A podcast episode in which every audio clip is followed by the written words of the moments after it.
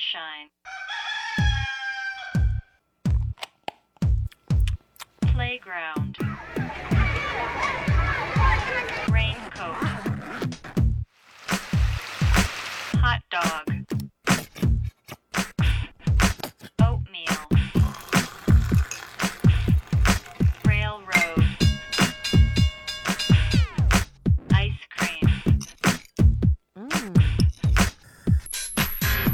A B A B C A B C Darian. 大家好，欢迎收听初学者电台的这一期特别的节目。初学者电台是由 ABC 艺术书展创办的一档播客节目，我们希望帮助大家从头开始做一件事儿，也鼓励大家在各自感兴趣的领域都可以开始你自己的研究和实践。我是今天的主持人赵阿萌。那么这期播客呢，其实它是一场现场录制，它录制于我们 ABC 艺术书奖的颁奖典礼现场，请到的嘉宾也都是我们书奖的顾问和评委们。借着书奖的机会呢，其实也请他们一起来分享自己对于艺术、对于书，包括对于个人创作的一些看法吧。这期节目其实当时是现场直播的，当时我们在 B 站、在微博、在我们的微信视频号上三个平台一起做的直播。直播播出了以后，收到了很多的表扬信，说我们这个主题对谈谈的实在太好了。于是我头脑一热，就决定把这期对谈发到播客上。希望他们不是在骗我吧，也希望你们听了以后也真的会觉得它很有意思。那么现在就请出我们的嘉宾吧。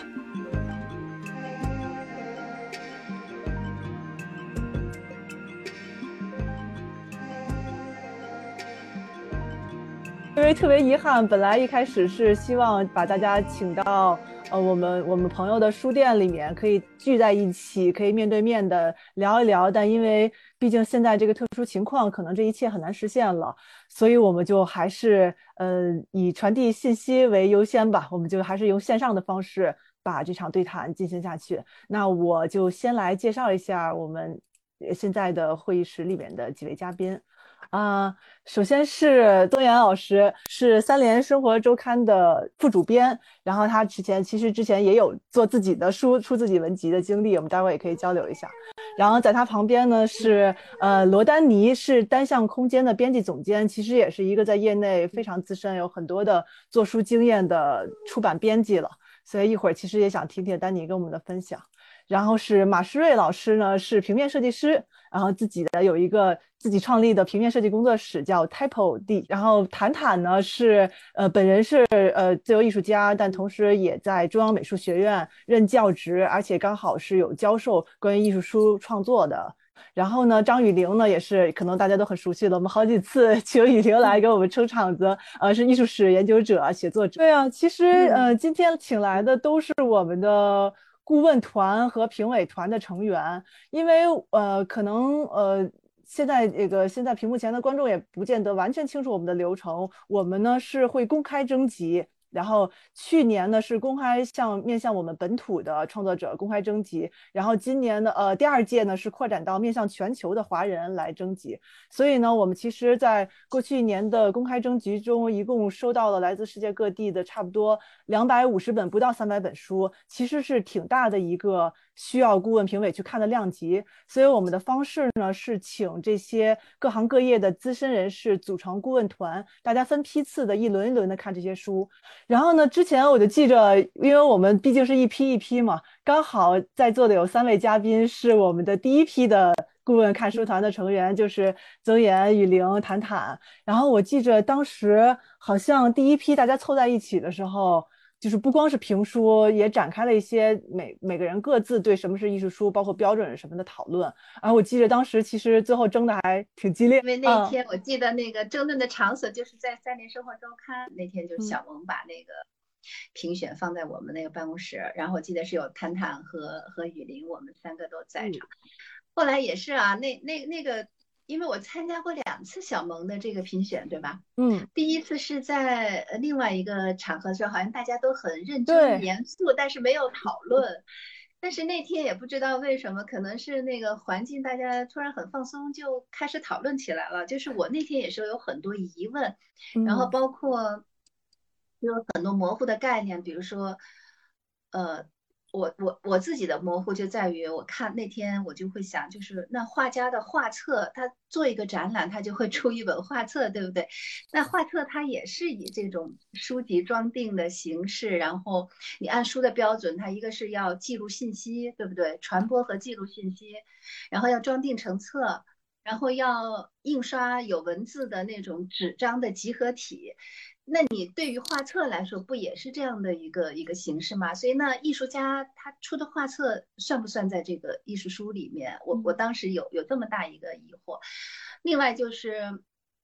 就是我那天看的那个艺术书，是因为觉得在质量上那个参差感还是比较强。对，是，毕竟是公开征集。和我的想法。嗯。后来我我就会想，那艺术书它到底是更偏重于艺术的？内容是他衡量的最重要的标准，还是说，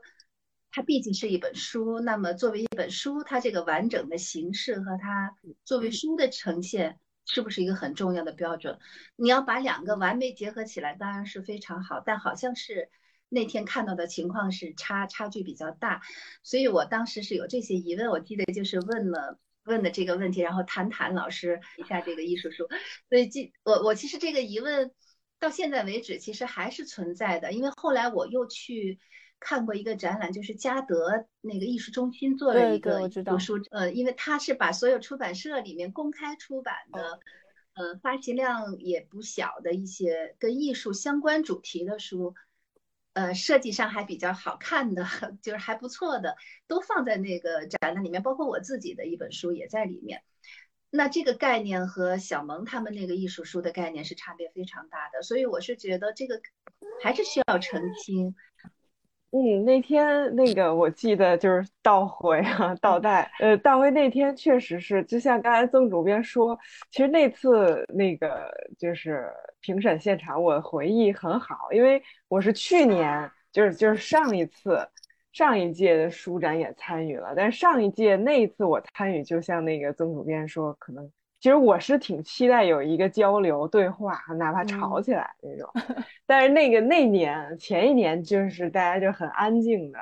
投完票，然后就大家就走了。然后那天那天我记得开端是这样，真要往回找找吧的话，那天是李森，就是那个 T 杂志的李森，他说了一句话，突然就是挑起了。大家的一些共鸣，然后也挑起了我表达的欲望，因为他，因为我其实，呃，我我的也有一些刻板印象，就是我认为我就是所一直浸泡在学院里的这种，比如说对于叫书籍艺术也好，或者艺术的概念，应该是跟大家不通的，就是有这样一个刻板的设定。但是他当时提出一问题，我就觉得我们是非常相通，并且非常有共识。他当时拿了一个作者的一个作品，既有文字又有图像的那么一个，也说不上是杂志，就是一个独立出版。李森就说说，哎，这个我有点不太明白。他说，我想提出一个问题，就是说这个东西我拿到我们杂志社，然后就发表，然后那他这个东西的价值到底在哪儿？那他变成一个内容创作者了。啊，就是说我跟比如说普通的记者不一样，我是艺术家，我关注的点，然后我生成的图像，我写的文字。但是这个对于所谓叫不管叫书籍艺术还是艺术书，就这本书好像大家都有点存疑。这个他因为是一个很小的切入点的完成的这么一篇文章嘛，他说这如果这个这个出现在我们杂志里，它只是这一期杂志的其中一篇文章。但是如果他把它独立做成一本书，那其实虽然他没说，但其实我也可以反推说，那是不是杂志里很多篇文章都可以把它一个一个抽出来，变成一个一个书？他可能觉得那是不足够成立撑起一本书的。对对对，稍微有一点这个质疑。是是是，就这还甚至于他作为一个艺术哈的一个一个角色，他还甚至不如我们实用。实用书籍里面的一个部分，嗯，所以这个就有问题。然后我记得当时曾主编还有这个玉玲，就大家都都一块儿就开始说说，对呀，说这个到底标准在哪？然后聊聊聊，然后我感觉这个也吵起来了，然后我就 斗胆说了一下我自己的一些理解。然后当时其实就说，好像是这个就是现场的这些作品，呃，比较少有对于。呃，阅读机制或者是我们阅读对象的这种惯性设定提出质疑的，也就是说，大家还是在这个惯性里制造新的内容。但是，嗯呃，作为一个作品来说，呃，其实，呃，当然我我继续往下说的话，先要说一个前提，就是我自己的一个背景的前提。就像刚刚小萌说，我在学院，然后其实，呃，我研究这个东西是一二年的时候，我出国读研究生，读的是那个伦敦艺术大学的 Book Arts 专业，它是那个就是欧洲第一个设立这个专业的一个学校。然后等于从一三年一回来，我就开始在学校教这个。当然，我们的工作室老师就是很信任我嘛，就是说你来重新统筹我们插图版画系插图工作室里面的书籍课啊，是这样。然后，所以当时呃也想了很多，就是教学的目标和方案，因为正如大家所共同认识的，因为书籍是太综合的一个东西了。然后设计学院一直以来就有平面设计，人家教的好好的。然后这个这个现在造型学院纯艺又要拿书来做文章，然后呃绘本、独立漫画、Zing 又已经都发展的很很成熟，就是到底在这个我们的环境里面，就是我们独特的那个路线和那个点在哪儿？后来我们想啊，还是要找到自己的位置，就是我们是因为是在艺术学院里。然后又是在纯艺，又是在当代艺术、观念艺术的这个角度去看很多艺术家怎么他的作品里就出现书了，或者怎么就借用书的这个媒介表达自己的艺术观念了。呃，我这还有一个小例子，就占用大家可能一分钟的时间，我我我不知道能不能共享一下屏幕，就是这本书，呃，这是一个内页的扫描。然后这本书就一定程度上比较符合刚才我说的对于这个呃以书作为媒介或者叫艺术书，不管它有什么名字的一个期待，就是其实它是对人的这种阅读机制产生反应。你看它它挪用了一个字典的内页，然后它删掉了字典的正文，只保留了页眉的那么一点点词，每一页都是这样。字典里的页眉就是这一页的第一个词嘛，就放在第一个；这一页的最后一个词就放在右边的这个右上角。它给我们留下的线索很少，就是呃页眉的这几个词。那么我们开始对这几个本来没有关系的词产生一个联想，也就是说这些词本来是被动的，因为啊就是定位用的，它不是一个连贯的含义。但是这么通读下来，好像能看见一个人的生活，能看见生活中方方面面的一些故事。比如说这个这一页就特好玩，他说，嗯，第一个词出现的是这关节松动，嗯，然后是爱，然后恋爱，恋爱状态，然后是拖拽。就是就是拖着，就是你知道吧？就是这个人，就是精神一松动，就是想恋爱，就恋爱脑了。然后恋爱之后就是一堆负累啊，就不是你你拖着我，就是我拖，就是哎，开始去阅读这个，呃，当然这个只是很很小的一个例子，呃，但是就是这种这种思维的作品，我挺期待看到了。说实话，就是说对于现有的这些阅读。阅读机器、阅读承载体，然后这种阅读习惯、阅读文化，艺术家以新的视角，你叫拆解它也好，重组也好，不管你叫什么词，让人知道哦，阅读还有这样的潜在的可能性，然后，呃，还还可以去这么去看待我们已经读过千万遍的书，竟然里面还有浅文本。或者说我们呃一本书能不能跑着读，或者是就是它是对于阅读的一种反应，嗯，就是所以这类作品很期待看到。然后，但是确实现场更多是内容的输出，就是还是一个所谓艺术性的内容，呃呃一个一个感性的内容，或者是所谓小众的内容，好像这样它就是艺术作品。但是显然，嗯，我们都有点保留。所以我觉得这个其实大家是都是有判断的，嗯，哎，因为你们带着各自的身份来被我们邀请来看书，你们可能有自己不同的目的，比然后你们是带着什么样的一个期待来看这些作品的呢？我其实也好奇。嗯，我我就期待设计好呗，就是肯定是看见那个设计比较呃充分有想法的，我心里边就会呃自然而然的就是偏向它。但是我也很呃，我我我我们当时也很要求自己哈，就是说把这些东西分开。其实我觉得刚才说这个话题，从我的角度看吧，就是它很难得到一个呃简单的答案。是因为这个事儿本身特别复杂，就是刚才那个谭老师讲的那个，就那种书，就是我我我们上学的时候正好有一个美国一老头，就是叫比尔戴仁德，然后他是在那个西雅图，然后他是专门做就是呃当时给我们的课就叫艺术书，然后呢那个课的给人的感觉就是如果说课上的话，他会教我们很多。装钉液的那个方法，但都不是机械的，都是你手工去缝一个特别漂亮的书籍。然后他还有很多叠纸的方法，把那书一叠之后能，就是就跟一个那个拉环似的那种那种去那什么。然后，呃，然后但是他也说了一个他的，就是他他觉得是他这辈子可能最有力量的，他觉得最好的一个作品，跟刚才谭老师展示的那个就非常接近。他基本上那个东西，那个书和那个小便池什么的，在这个艺术家的面前，它是一个概念，它只是一个表达。他是把一个圣经，但是他特别有学问啊，就是那个是什么新约旧约我不太懂。然后他把那个东西圣经一本书裁成一条一条的，再把它那么兜回来，然后绑绑绑。绑完跟一条疙瘩似的，就是像那个掸东西。然后，但是这个好像在西方是一种刑具，就是刑具。然后他在 展示的时候，就是就是光着身子用这个东西去抽自己。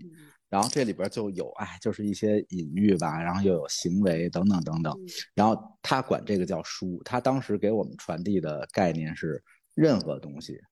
你说它是书，它就是书；你看待它是书，它就是书。所以有的人。弄一砖头加一个封面，就是也也是书，然后那个东西它就是对读者，实际上就是对于就是读者这么个词吧，反正就是一个呃观观看者吧，就是他需要这个人有解读能力，而且呢是带着一种怎么说呢，就是带一种主动性来看这个东西，你跟作品呼应，然后你去思考，就是就是因为呃。有有一类型的书，就是你不用思考，你就啊读，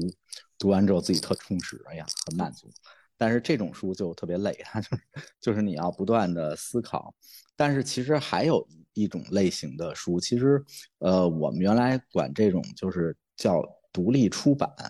它呃到咱们国内之后呢，大体分成了有书号和没书号。其实本身书号不是那个真正的问题。我理解的独立出版的意思，就是说这个书它做给什么人看，这个欲望在哪？嗯，就是我我看到这届的书当中，在我看来，呃，可能确实没有那种在形式上或者观念上，就是特别艺术观念的这个角度的书。但是呢，嗯，每本书都提供了一个他们的内容。很显然，有一些人的内容是想输出的，而有一些人的内容呢，它就是一种记录。我觉得这个也是比较应该被鼓励的，就是它是一件很放松的事儿。其实，其实是你们奖项的这个困难啊，就是 就是你怎么分类，这个最终还是一个问题。你说你把一个观念性的书和一本就是呃调研性的书放在一起，让我们去评，那就有点考验人。就是就是，其实它的这个类别是怎么看的？但是对整体这个事件来说，它是一个非常放松的，不论你是想输出。还是你想呃表达，对他就是做的好和不好，就是这么一个区别。我正好从一个呃艺术史作者，我不是艺术家，艺术史作者和一个普通读者的角度提供一点我的想法。确实他们是代表不同方面，我觉得其中有几个概念，我也是基本站在小萌这个 A B C 的平台上替他总结一下。我觉得其中比如有那个 Arts of Book，是谭老师的专业，是关于书籍的艺术。那么明显的就是说，这是一个概念。然后有一类书，它是要体现这个关于书籍的艺术的。那么关于书籍的艺术，像关于所有事情的艺术一样，只要有艺术这个成分在，它就是应该有创新，有有有有让人刺激人提问题的能力。所以，然后有有形式上的要求，呃，如果你有 art 这个词，在古希腊就是技术、技艺的东西，对吧？就跟那个马老师的工作也有关。你如果没有形式上的要求，很难说是 the arts of book。好，这是第一个。然后第二个呢是 the books about art，对吧？就是说关于艺术题材内容的，就是说这个内容，不论是说它插图视觉成分多，还是说它这个题材是关于花家地这样的艺术项目。还是说是关于一个艺术理论或者艺术史，像我写的这类书，我我的这类书应该是 The Books About Art，然后最后还有一个在中间的，就是 Artist Book，这是我们现在在那个当代艺术领域听到最多的。因为呃，如果从一个当代艺术就是这个产业工人来说的话，像我们这种从业者来说，经经常听到是 Artist Book，是因为是这些呃现在这个呃当代艺术家他很多都想要介入这个。书的创造，比如说我们呃熟悉的那个有一个女孩，就是在柏林定居那个花儿，可能小萌也认识，嗯，可能曾燕也认识。他们画廊就以前推一个古巴艺术家，一个砖扣墙上，然后就是 弄点东西上去，他把它定义成书，那么它就是书，它就是叫它叫我这还找翻了一下，它叫。呃呃，拉斐尔多梅尼克，嗯，最近是很很很有创意的一个艺术家。他把他的整个展场，他的屏风上都是诗，他的灯笼上都是文字，所以他都把这个展场上的各种东西，包括画儿，都定义成书。我觉得这三个概念，嗯，我我一说，大家肯定也都觉得是是这样。但是我其实想提出一个个人的想法，就是通过我自己写那本小小的艺术史的书，我也有个想法。就是说，不必一味的强调他们要融合，就是不一定说，我我比如说我我写了一本艺术史的书，后来我发现，当我跟呃设计师、跟出版社、出版人商议这本书的呃视觉层面的时候，我发现我更多的心态作为一个作者，因为我是一个内容，就是所谓的丹尼说内容，我实际上更更想让它是方便易读。在这个方便易读、传播性大的前提下，我会去赞同或不赞同很多视觉和艺术方面的追求。嗯，所以，嗯，我我觉得我的人格也是分裂哈。作为读者本身，我拿起一本我对内容特别感兴趣的书，我也会对由于技术性造成的障碍感到一点点恼火。比如说，我特别想看这个书，就是到底是我想特别流畅看下去，但是它一拉起了几个褶，或者要透过一些缝隙才能看见，我就会有点稍微有点着急，对，或者说他那个书开合就不不太好开一本，一个图也展不平，我就会有一点就是说遗憾。但是我一到另外一个现场，比如像说，呃，跟跟谭老师说的就是 The Arts of Book 或者 Artist Book 相近的现场，我就我的追寻目标就变了，嗯。所以说，人都是一个 特别复杂的个体。当你在一个 context 下面的语境的时候，你一下子你的关注关注方面就变了。所以这个我自己的一个切身体验就引发了我的一个感受。没准这几个方面，它当然是要讲讲究沟通跨界和和达到一个怎么说，都达到一个比我们现在更高更高的一个水准。但是没准我们也可以各自发展到更极致。然后我我最后话说回来，就是在小萌这样的平台为什么有意义呢？它就是我能理解它很难放弃这个部分，就是 the art of book 或者 artist book。但是呢，他作为一个读书人，他们也作为这个知识分子，在思考社会上发生各种各样问题，仍然也很难放弃从 art 角度、从视觉角度去探索内容，对吧？探索思想，探索社会现象。所以说，我觉得这个平台平台作为平台，它有它的多样性。但是类别上不一定，就不一定就大家非要追求一个最终的融合。我觉得在互相刺激灵感和提高的角度上，你可以各自走向一个极致，没准最后反过来对各自的影响是更有趣的。嗯，我我是我这是我的一个实际的从那个看书和做书的体验而来的一个一个感受。比如说我自己，我也想我也是个分裂的，我写艺术史，我仍然想说。哎呀，设计师老师给他设计的又好看，但又好读，又轻，大家又能 在哪儿都读。但比如说，我也有时候我写一些诗歌，我也跟小萌说过，那种它不是一个就是说要快速就如饥似渴读完的。我也很想和我的艺术家朋友合作，去把它做成一个怎么很有趣的一个形式，对吧？让他，呃，让他在编，甚甚至是有意阻断，让让这个阅读的摩擦力大一点儿，因为诗歌它嗯节奏就是那样的，摩擦力越大，它就进得越慢，它反而能够体会到音律啊、节奏啊，一个词它是长的什么形状。所以说，这就是我一个作为分裂的 创作者和读者的感受，希望对大家有一点作用。嗯，好，那我不知道丹尼是不是，因为我们其实早上也探讨了一些关于这方面的一些，呃，我不知道你在看这些书的时候，包括你自己的经验有什么想分享？我想先回应，就是刚才大家讨论的那个问题，说一点，就是我对 A B C 的一个感受。其实我每次去 A B C，呃，我我自己真的是一个呃学习的过程，因为我首先我真的没把它当成一个艺术书展看，就是从这个角度来讲，刚才我注意到一些用词，比如说内容创作者、艺术家，就是可能对我来讲，我在看这些书的时候，它对我的一个冲击就是。我确实是从一个内容创作的角度看，那么在我去看的时候，我确实感受到的是，就是如果用特别粗俗的话来说，可能对艺术家来讲，会觉得这些书不够艺术家，啊，可能对于一些特别保守的出版者来看，他又觉得这不像书啊。但是，可是对我来讲，就是我个人是更喜欢这个东西，就是我觉得它恰恰提供了一个极为自由和开放的平台。也就是说，我们是把一种自己要独立表达的东西呈现在这儿。你可以说，所以刚才马老师说那个特别对，就是有一些人他其实就是要做一个自我表达，就是他这个东西不太预设读者的，因为每个人都有这部分创作嘛。那也有一部分他的他的表达就是我预设，我希望给更多的人看到，我想要把我做的工作也好，或者我对某一段记忆的书写来传递给大家。那也有这一类的作品。但无论如何，他们在我看来，就我的眼眼睛看到的，都是一些内容的输出。就就即便他在讲他个人，哦，我知道原来有这样一个人是这样考虑问题的，他是这样来呈现自己的感受，他他看世界是有这样的眼光的。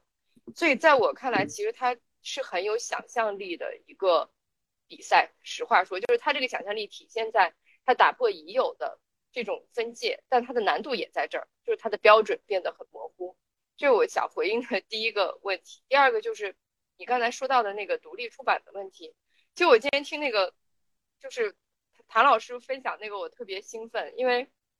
我经常去看书展的时候有一个感受，我觉得马老师可能也有这样的感受，就是我甚至也愿意让自己的，就是跟自己合，我们我跟我合作的其实设计师老师都特别看重 A B C，就他们都会去看，但是。有一个鸿沟在那里，就是说，首先我们在说独立出版，跟我我做的工作是我自己理解为公共出版吧，就是这个书它是要上市场的去卖的，它之间的这个这个差别，我们从外在来看，简单的例子就是说，如果你现在在出版社做一本书，然后作者一本常规的项目，你说我想用这个装帧形式，我即使是设计上书眉上的一个小小的突破都极困难，嗯，在哪里呢？其实这背后就是这样一个问题，就是，呃，我们在看的时候都能够理解这种挑战阅读机制的东西。就是我作为编辑，即便我是在一个呃公共的出版机构，是靠出版卖书挣钱的机构，但我依依然希望有这种挑战一点的设计出现，因为我们其实只有在公共出版的领域往前走一点点，才有可能让更多人去质疑自己已有的出版呃已有的阅读经验和阅读机制。反省你自己所有认为就必须只能这样读书，以及我们只能看到这些书，其实背后也鼓励创作者说，哦，我其实也可以这样写书，也可以这样编书。但是这个困难在哪里？特别现实的例子就是，当你有这样的一个，我都不说到书媒，就说开本的设计，你如果去跟出版社沟通，就我自己也是出版者，那印制的老师你知道吗？我们印制的老师原来对我就是他比较。比较不喜欢我吧，从某一个角度，因为我的书的开本设计比较特别，就不是大家都知道这个特别了。然后就是你所有一些设计师有一些小小的心思和突破，在他面对一个工作的时候，然后去跟印厂去沟通的时候，这就是一个无比复杂、要附加大量成本的事情。尤其当你的印开机印量是某一个数字的时候，你一个特别的设计，一个手工活。就就是非常简单的是表封还是啊手工还是胶钉，它都差出去很多钱，它最后变成的是一个买卖。就是当你去核算到一本书的定价，然后你要考虑到卖，那它就变得是一个绝不独立的出版。所以我真的觉得，我刚才在想一个词，其实独立出版的背面应该是不独立出版。这个不独立是说它必须兼顾到定价，兼顾到平台，兼顾到渠道。你要让这本书在所有这一层一层的呃成本扣除之后，真的走上市场卖是可以。卖回来一个基本的利润，就不赔钱，否则这件事情就就在一个这样的规律，如果按这个规律去运营的机构，它就是一个不成立的项目。因为其实之前我们可能也抱有自己的一些呃，可以说是一厢情愿的天真的想法，就是我们原本是希望能够推动一些艺术书，让他们进入更多的读者。因为无论如何，无论我带什么样的目的进行自我表达，我还是希望有更多的听众。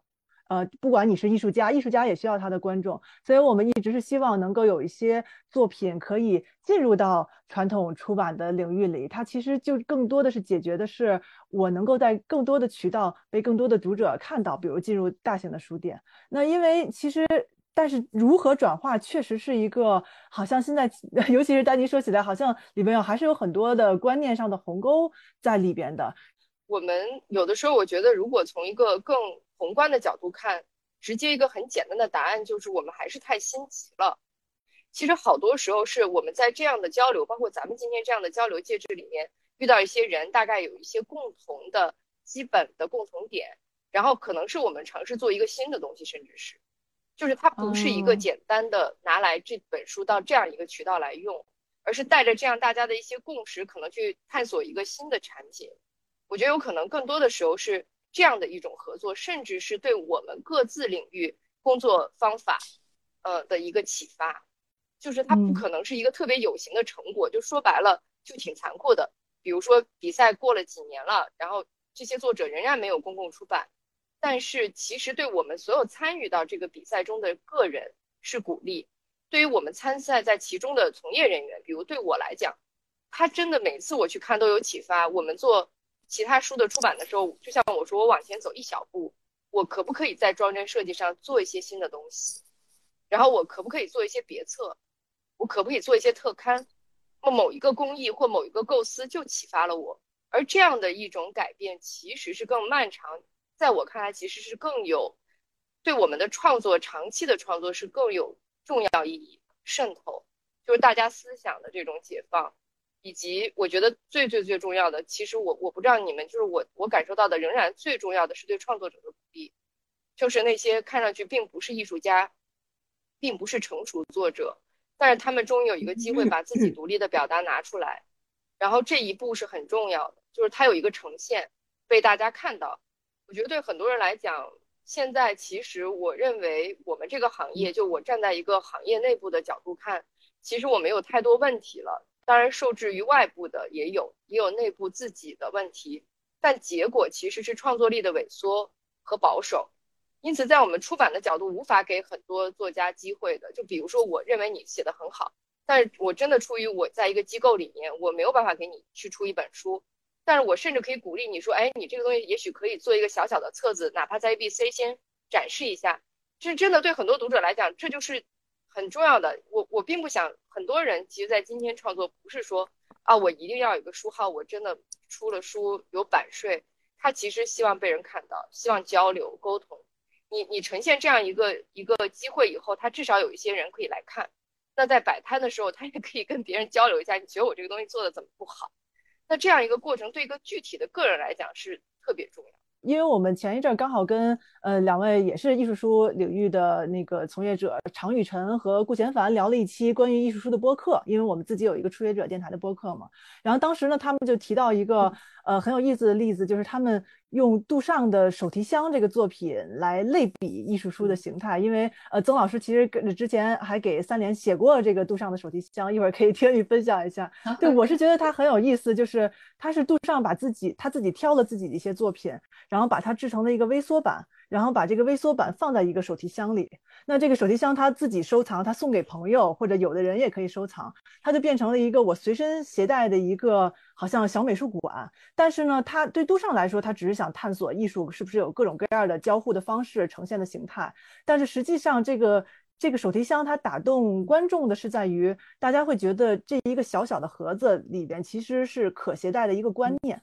是是杜尚的思想在这个小小的盒子里了。那我觉得这个层面上，其实它就非常接近于书，大家对书的一个理想形态的一个想象。大家好像觉得我一本书轻很轻薄的揣在兜里，放在包里，其实我就是揣了一个很完整的世界。这是这个作者提供给我的世界。刚才就是你们几位讲的，其实我是在想，我很赞成雨林说的，就是说每一个。呃，就是当然，你刚才雨宁说的三个概念跟艺术相关的书的概念，但是我是觉得从 A B C 的这个平台来说，我觉得它还是应该选择一种适合 A B C 的这样一个一个形式。那我理解，从我这两届看到的 A B C 的这个书的话，它应该更多是把书作为一种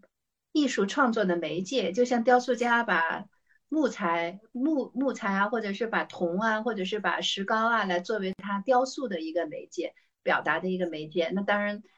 其实我觉得 A、B、C 那很多这样把书送上来评选的这样一些创作的人，他其实是把这个书当成了一个自己表达的、自己创造的力的，或者是某一个方面观点的一个媒介而已。所以他跟我那那我现在理解就是他跟我们。平时所理解的这样的书还是有很大区别的。那杜尚这个其实是一样的，他不就是把日常之物都要当做艺术的媒介嘛？那那他这个手提箱其实就是就是另外一种他的尝试，呃，是一样。然后更典型的，我觉得比如说像布尔乔亚这个雨林很熟悉，他我们在纽约看他的那个展览的时候，他有一个作品就是。他不是用布料布来来做作品嘛？他把他的画全部画在一页一页那个手绢一样的那样的东西上面，然后他把那个装订起来，有这么厚一叠，我记得是那那个作品哈，那不就是一本书嘛，对吧？他你你看他那个作品一页一页翻过去，其实就在表达他所有的一个很连贯的，呃，有有有很清晰脉络的这样一个一个。观念的连续性的表达，那不就是一本书嘛？只是它的材质是布料而已，呃，所以我倒是觉得布尔乔亚这个更为典型。那那现在我其实大家这么说以后，我是感觉我我对 A B C 的这样一个理解，或者是我我希望以后看到再去参加这样的评选的时候，是希望能够看到 A B C 在这个方向更明确一些，就说它它实际上是一个。一个另外一种形式的创作者的这样一个作品的呈现，跟书的关系反而是可以淡化了。但有一点，我是觉得不管怎么样，言之有物这个东西应该是所有的，不管它什么形式，应该是一样的。就说，不管它是书也好，也是还是这样，呃。A、B、C 这样的鼓励大家年轻人把自己的观点很迅速的或者是很个体化的表达出来的东西也好，那它必须是言之有物，我是这么觉得。呃，如果它是一个很空洞的东西，那它也不应该出现在 A、B、C 这样一个选择范围之内啊。就是艺术创作是一样的，它是真的有自己想要表达的东西，而不是说我为了做一个。某个形式，然后我来填充一些东西，可能这是一个区别吧。嗯，不过说到这个，其实我也一直有一个疑问，尤其是在最近，可能越来越。多的在思考这个问题，因为是我们在 A B C 这个艺术书展的现场看到的作品，其实很少有那种真正很宏大的东西。很多人就是非常个人的，呃，自己自己有兴趣或者自己想要研究的东西，哪怕它就是我上班的路上总是看到的那个行道树。你们记不记得有一本书，其实很简单，就是这样。但是呢，其实我也会在想说，我们虽然说鼓励这种最微小的个体创作，但是我们毕竟现在是一个。你你可以说它是一个有些开始动荡的时代了，就是我们是真实的面对有有战争，然后人类有面对有瘟疫，然后有饥荒，就是会不会觉得说，好像你的这些小情绪，它面对今天的这个时代的状况，会显得不那么重要，甚至有点不合时宜。我不知道你们觉得个人创作是应该背负这种公共责任吗？就像现在艺术界真的会对艺术家有这样的要求，会说说你的你关注的话题到底是不是对我们人类重要的？那有这种争论吗？我觉得根本就嗯太夸张了，没有任何艺术家，我觉得他们是重要的，就是 越是在这样的时代，就是小情小趣越重要，就关注这个吧，别那什么了，因为毫无意义。就是就是我我我，反正我觉得是这样。就是当然你你做这些东西呢，就要呃承担一个可能性，就是你觉得充满了情绪，你你你澎湃的这种这种情绪在里边儿，但是别人看完之后觉得好无聊。就是我也看了这一届很多那种，我能感觉到嗯他做的东西，但是呢，并不是每一次他那个东西能能能打动我，能？嗯，对能 touch 到别人的这个点，那你就嗯要承担这个这个，这就是你的代价，你就是这嗯样，但你可以一直做这个。我是觉嗯得，我是觉得说那个都没用，就 是就是不断的在重复这个，就是艺术为社会还是艺术为艺，就是艺术为艺术，对吧？嗯，每一对，个时代都有这个问题。雨林是不是艺术史家？对，有当什么？但是我觉得是是对，是有这么一个，嗯，首先我比较同意马老师说法，就是说他倒不是说这个因为这个时代，所以就更要那什么，更要更要说你就是身边的事。但我觉得，其实如果咱们想一个事儿，就把它归零，从最开始的动机想，但凡你一个人，你如果说，呃，我今天我就自己记我的行道树，发给曾燕，发给小萌。那这没什么，这是小情小趣，肯定是哈。但是呢，但凡一个人他说，哎，我我把我十十天记的行道树我整理了，我还弄成一个书的形式，我还去参加 ABC 书展，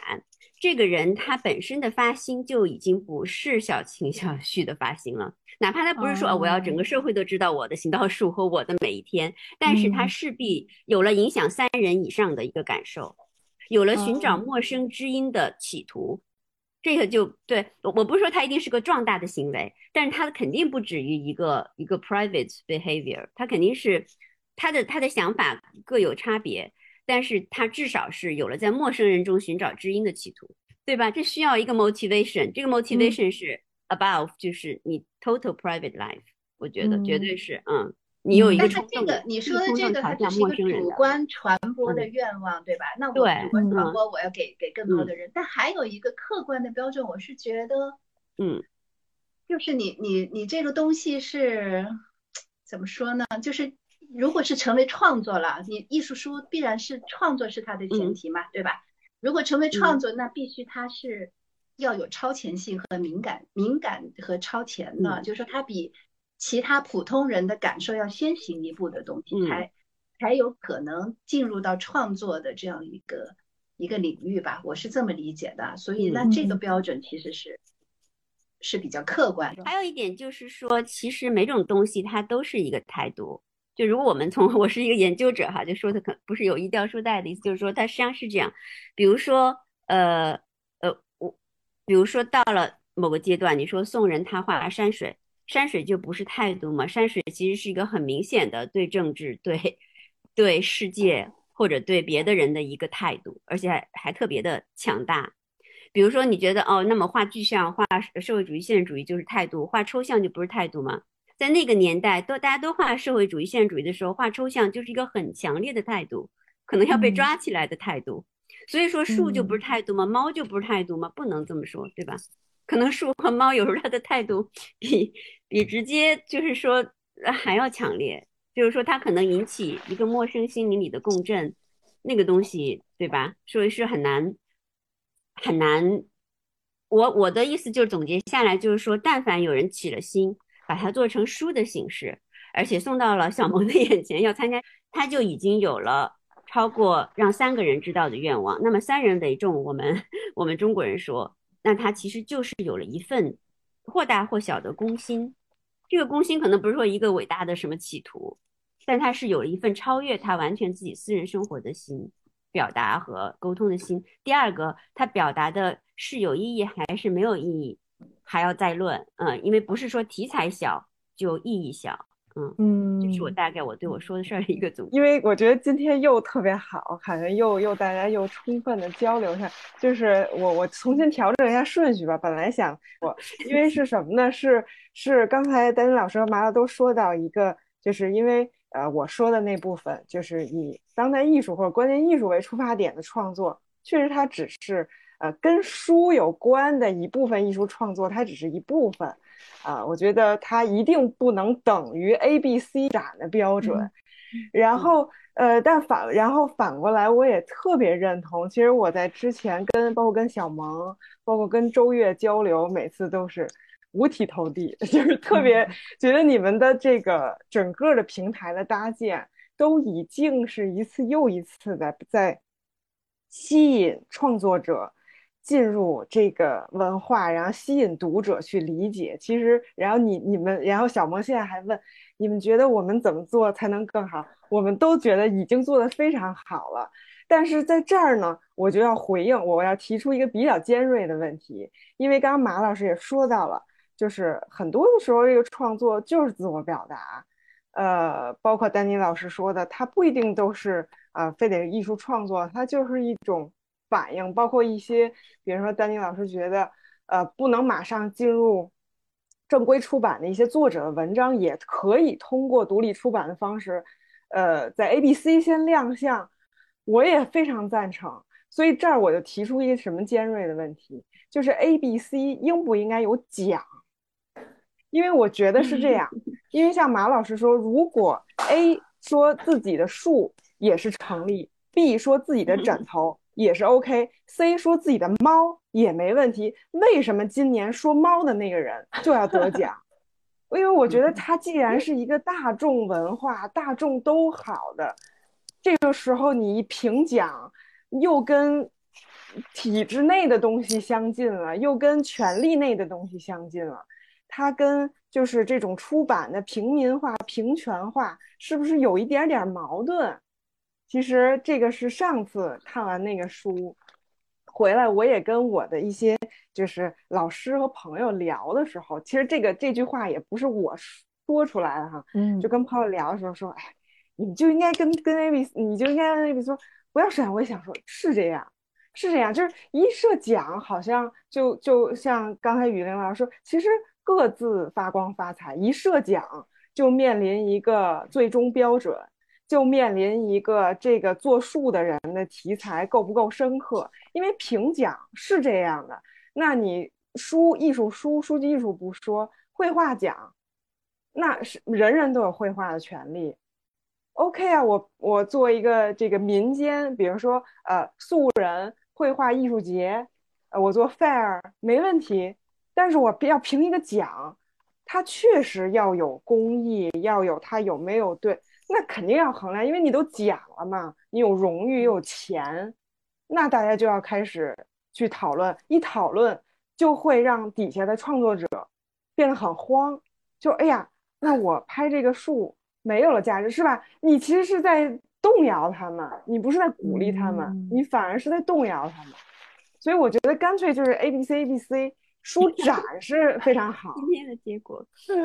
对，单一书讲啊，就欢迎大家再再跟我有有哎，对，不好意思，我那个我稍微那什么一下，啊，我突然想到一个问题，就是咱们老说这树啊，那人家可能会听这个，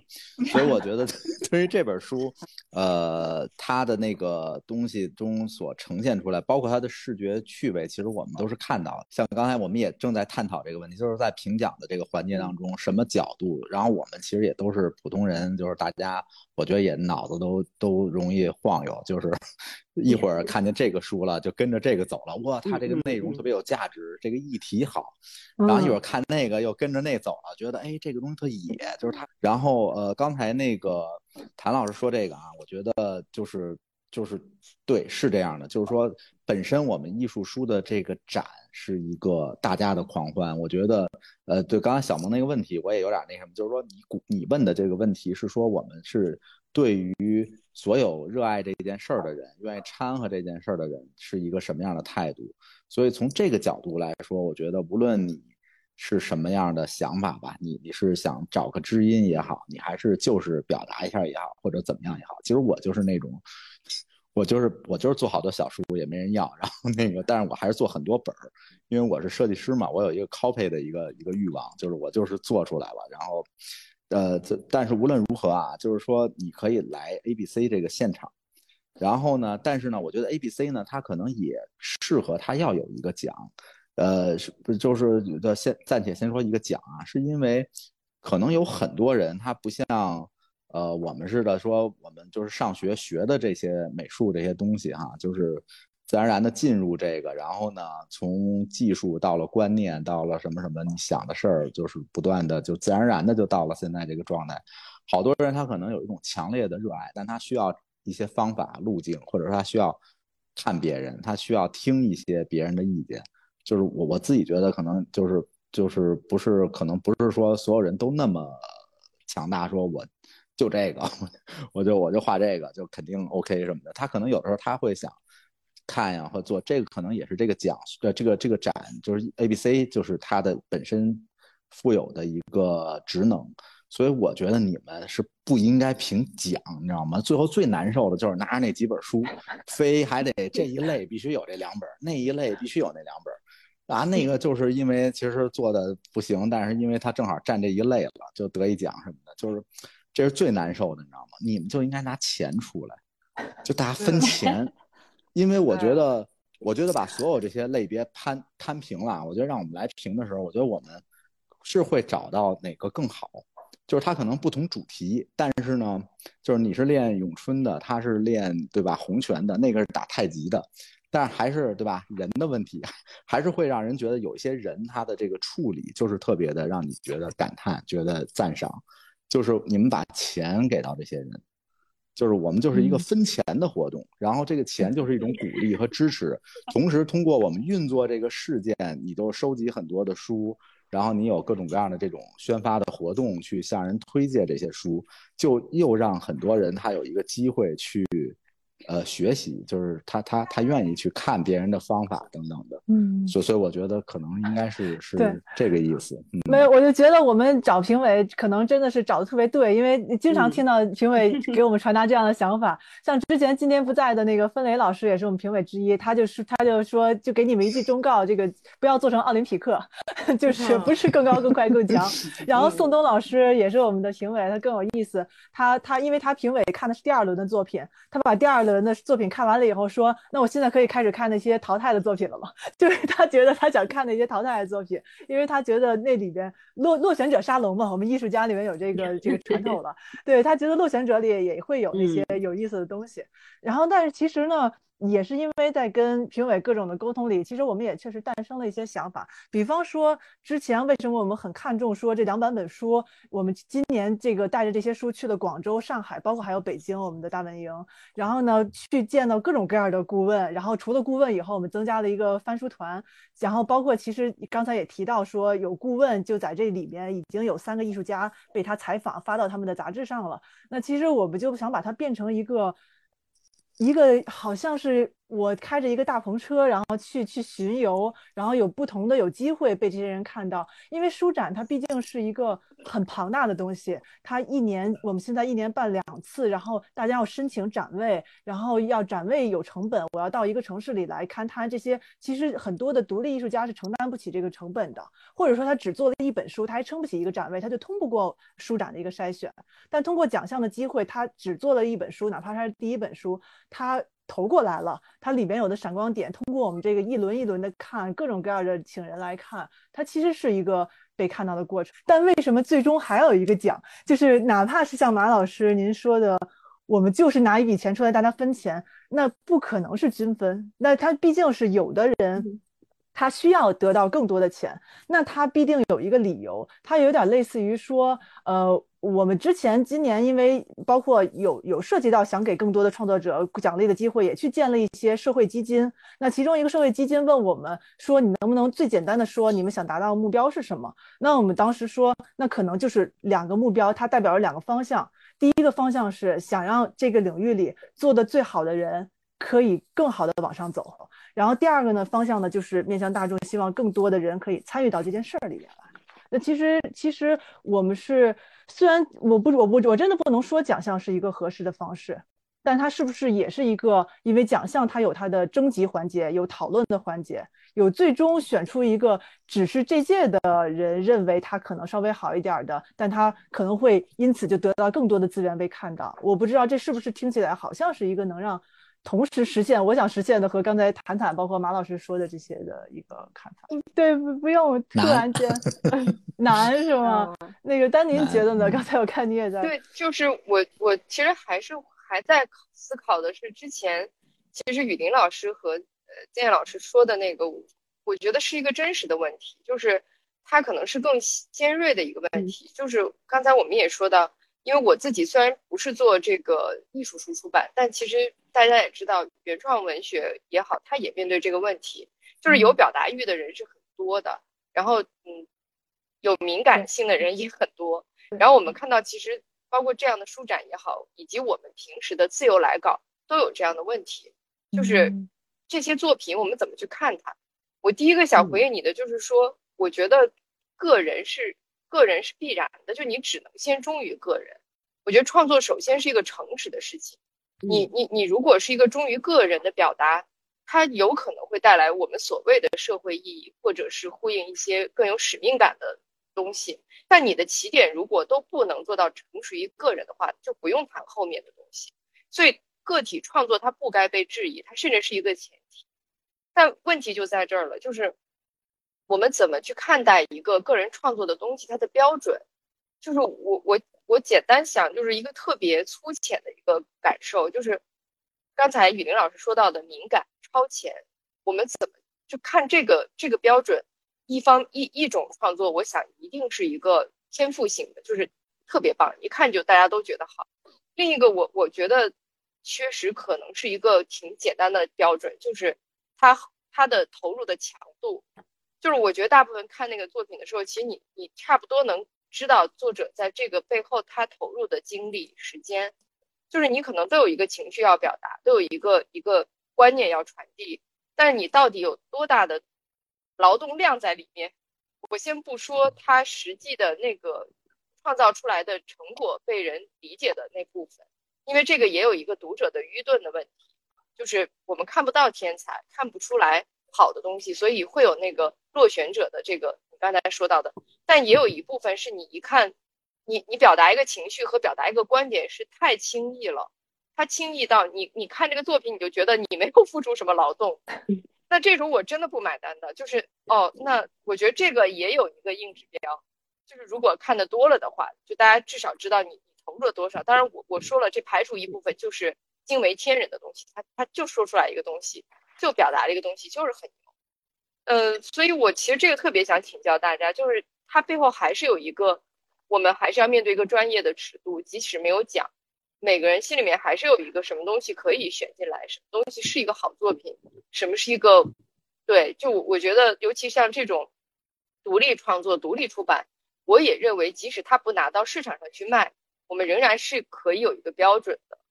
嗯，所以这个问题我还其实蛮想听大家再再多说说。我我因为也是很困惑这个这个问题，就是这种敏感性的东西，有有自己的态度观点的东西。和一个真正好的作品之间，因为好的作品都是个人表达，它的那个尺度和标准，我们实际上是把这个标准的权利交给了在座的各位，这也是为什么我们这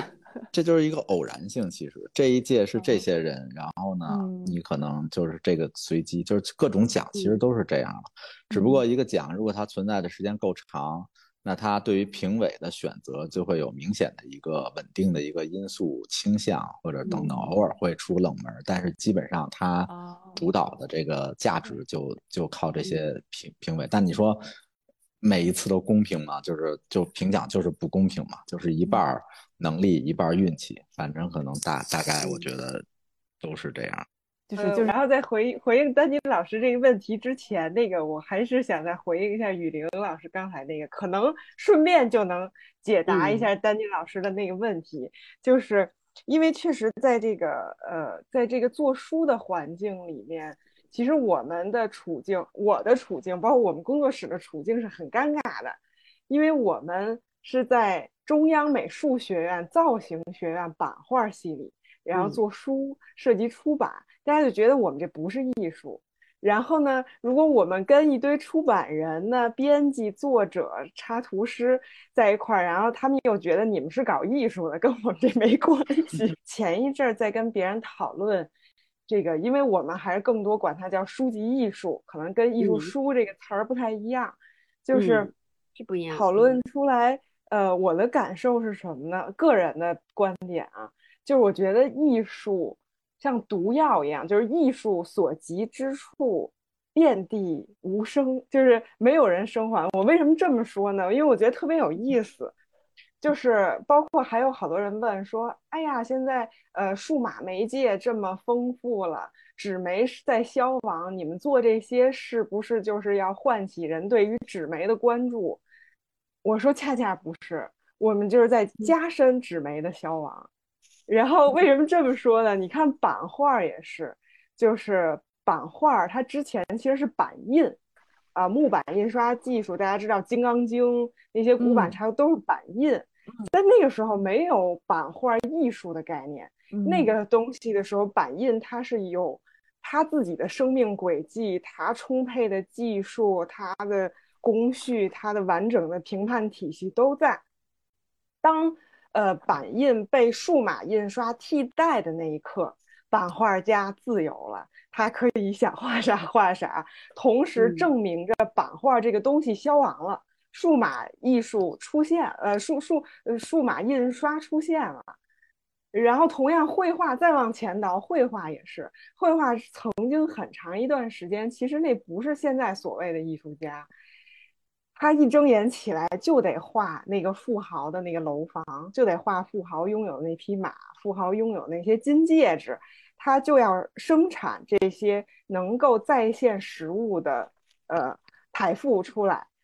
呃，但是从照相机出来的那一刻，画家也解放了，想画啥画啥，画一纯立方块放在画中间。就是其实每一个媒介，它被艺术家拿来玩儿一种繁荣的时候，就证明着这个东西死亡了。我觉得这个是是这是这样的，就是它为它有它有空间。呃，当然我就是说我不是说那么就是说。呃，我是一种比喻，我是一种就是一种一对，种就是它的实用性在消亡的时候，对对对是艺术家最爱把它拿来玩儿的时候，对对对解脱对出来了这个对对对，没错嗯没错啊、所以也就是说，书籍作为信息承载的工具的这个使命，有一部分被数码代替了。然后艺术家现在在开发掘它别的可能性和别的使命。呃，所以我才后来就感觉这个艺术所到之处，就是感觉那个东西就是已经死亡，然后艺术来，然后艺术霸占它，发展自己的事儿，就是艺术霸占书籍，艺术霸占版印，去发展艺术的事儿，跟那个东西其实没关系了。所以有时候就会有这种矛盾，就是呃，比如说呃，从尤其从我的角度，它是一个艺术的角度。然后，如果我们再去聊对它内容的，呃，内容承载、内容表达，比如说含义的评判啊，呃，包括什么排版的评判，这个就有一点错位，就是它恰恰是已经不考虑这些，然后去发掘这个、这个、这个、这个东西，就是这么一个方块儿。然后它还竟然每一页这儿有页码，因为这是绘画没有的，有页码，还有页眉，前面有点目录，后边有点版权页，中间一堆页，就是这个东西，艺术家开始发现它别的魅力和可能性了。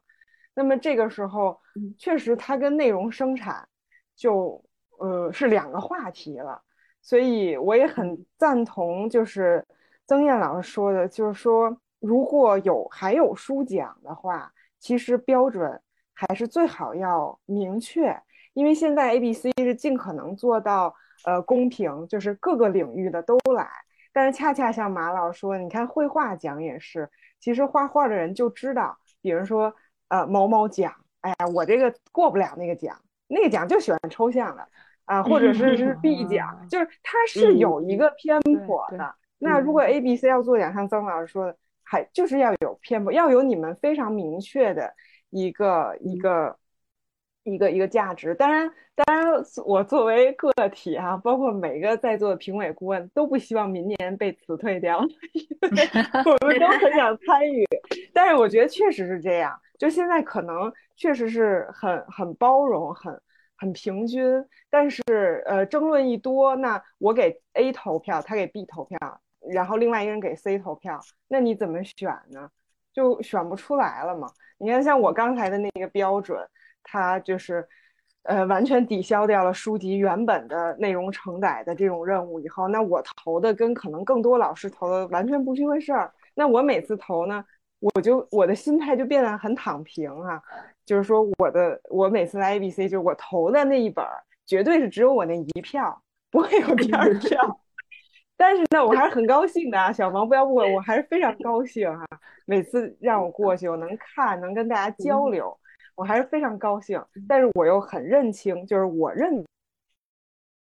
同的那个作品，可能更多的评委是不会考虑的啊。但是这个反正就是会会是这样的一个情况。那如果这个 A、B、C 奖想做的像你像你这么认真哈、本来其实这个就是可以是一个热闹，但你想认真，你想给他推销好，呃，可能就是得得有点偏颇，得有点放弃，啊、就像你说，哪怕我就鼓励，呃，独立出版物，或者或者呃说的夸张一点吧，哪怕我就鼓励困难户，就是做出版的，就是缺资金的，我 ABC 就是这么做奖，就是你明白我的意思吧？就是你有一个小的、很窄的一。个一个定向，那样的话大家也会比较容易接受，嗯嗯嗯。但是，其实其实你其实其实不改变，其实也真的挺好的了。就是在在这种讨论中，然后今年这个得奖，明年那个得奖，其实其实这个状态就像你说的，你这个奖就像一个大篷车，只是想吸引人过来，我觉得就已经很好了。嗯，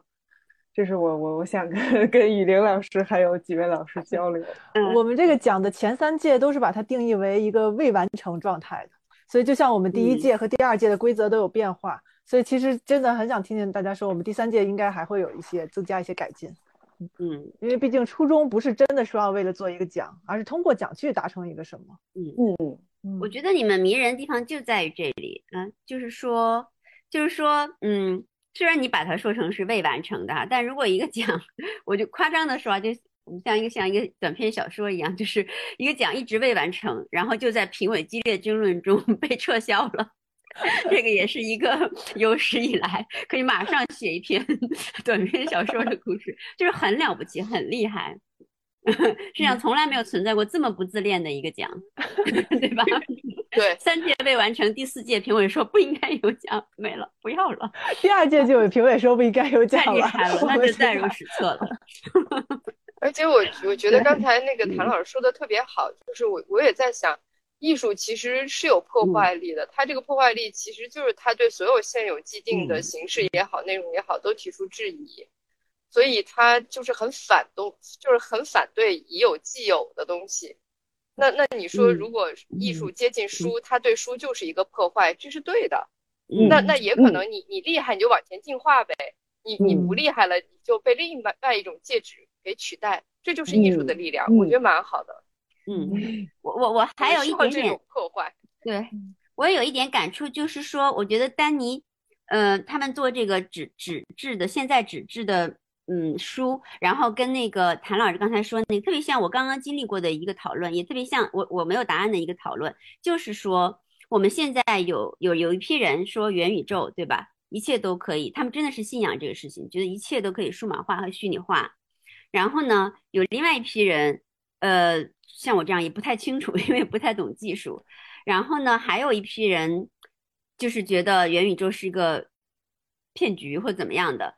嗯，有有有一种讨论让我觉得，至少在我们可见的这嗯十几个世代里面吧，或者说是十十以内的 generation 当中，我觉得这可能都是两个是一个平行的世界，就是我们嗯在活着，或者是就它会一直一直平行下去。嗯，就还不可见的未来，比如说让我们现在彻底放弃通过呃纸质书来获取信息还有一点点难度。呃，但我觉得作为出版人，但其实丹尼完全不，因为他出版人还是内容。我觉得把呃书把其他一切媒介当做媒介都是有可能的，这也都是可能做成很好的媒介的一个方式。嗯，我觉得变成数码，变成 元宇宙，变成任何，但是如果没有吸引人的，像曾曾燕说的言之有物物的内容内容的东西的对话，你变成啥花样你都对对对都没有什么嗯意义，对吧？嗯所以说，就是做内容的人，他倒就像那个对，就像后就是呃那个谭老师刚才说的一样，啊、这个来了会代替那个，那个来了会代替那个。但是呢，如果你做内容的人，我觉得不妨保持一嗯种开放的心态，因为媒介其实对吧，不会说伤害一个内容的价值，嗯、它只会嗯跟内容价值发生互动，会产会产生吸引力的大小的问题。嗯，对，但是内容如果剥离的这个内容本身的价值，我觉得媒介手段的影响力是小的。如果是从获取信息的角度来想的话，但如嗯果从另外一个角度来想，我也特别同意那个谭老师的意见，确实是艺术的魅力就在于这个它，它对它获得自由的方行的征用，对他嗯获得自由的方式是，他获得自由是方式是脱离现实功能，嗯嗯。嗯对真的是嗯，那刚好就是借这个机会，是不是我们因为刚才雨玲其实已经提出了一些给创作者的建议了，因为我们非常希望在最后能够，还是每个人可以给创作者一个建议。那我不知道接下来就先假设我们这个奖先不取消的情况下，你们对接下来要参加的人 是能提出什么样的建议？哦，就是，对我建议就是甭听我们的胡说八道，就是你 就是 喜欢就做。这个世界上就是人活着没有任何意义，就是只要你觉得有趣儿，那你就有意义。所以就是你就照着这个就是觉得想做的方向做就行了。然后因为也别也别指着这事儿发财，你肯定发不了财。嗯，对，就是我我的。我的建议就还是那句话吧，言之有物。其实还是很很实在、很简单又很实在的对，很一个要求简单的一嗯个一个我简单说吧，我觉得其实呃，刚才曾老师说的那个很就已经是一个前提，就是我我也特别期待有诚实的表达，然后也是有呃言之有物的。另一个就是其实是综合刚才雨林老师说的，就是说呃，如果是你有希望鼓励你除了个人的这种思考和呃创作以外，你哪怕拿出来愿意给第二个人、第三个人，就是因为我可能仍然是一个呃出版编辑，就还是期待有更多的人看到。我觉得这个多就其实超出三个人就这个愿望就很重要了，就是还是嗯鼓励你跟身边的人来分享。至于这条路能走多远，是走到三个人那个地方止住，还是走到三千、三万、三十万，我觉得那交给我们这些各个领域不同的工作者。但是这嗯一步还是很很重要的。嗯那我就说一个更简单的吧，嗯，我觉得呃，可能是要要准确，嗯，要准确，嗯就至于它产生什么效果，只有准确之后才会有，嗯，才会有，嗯还有后嗯续的结果，嗯，才会有后续的可以说的话。嗯，啊，我我我的建议就是很具体，可能这个当老师时间长了，这个点评作业很很具体，就是呃期待更多的嗯。创作者呃尝试把书籍和阅读这件事儿作为创作的主啊题，而不是着急往这个书的媒介里放别的主题。啊，就是这个阅读这件事儿，是不是就已经可以啊？我们尝试做一个作品，对对它有可能是翻阅的书，有可能不太好翻的书，或者怎么样。嗯但是你的主题是书籍，是阅读，啊，嗯可不可以有一些这种尝试，然后呃重新回到这个书里哈，看看这个翻阅啊等等，能不能给你一些灵感，而不是嗯你急着把别的东西塞到书里啊，就是这样的建议。嗯，嗯，很实在，这个是老师留作业了，已经是。对对啊，特别感谢，今天我还是学到很多，还希望接下来如果我们成功的就疫情过去，有机会做线下交流的时候，还能再再继续聊一聊。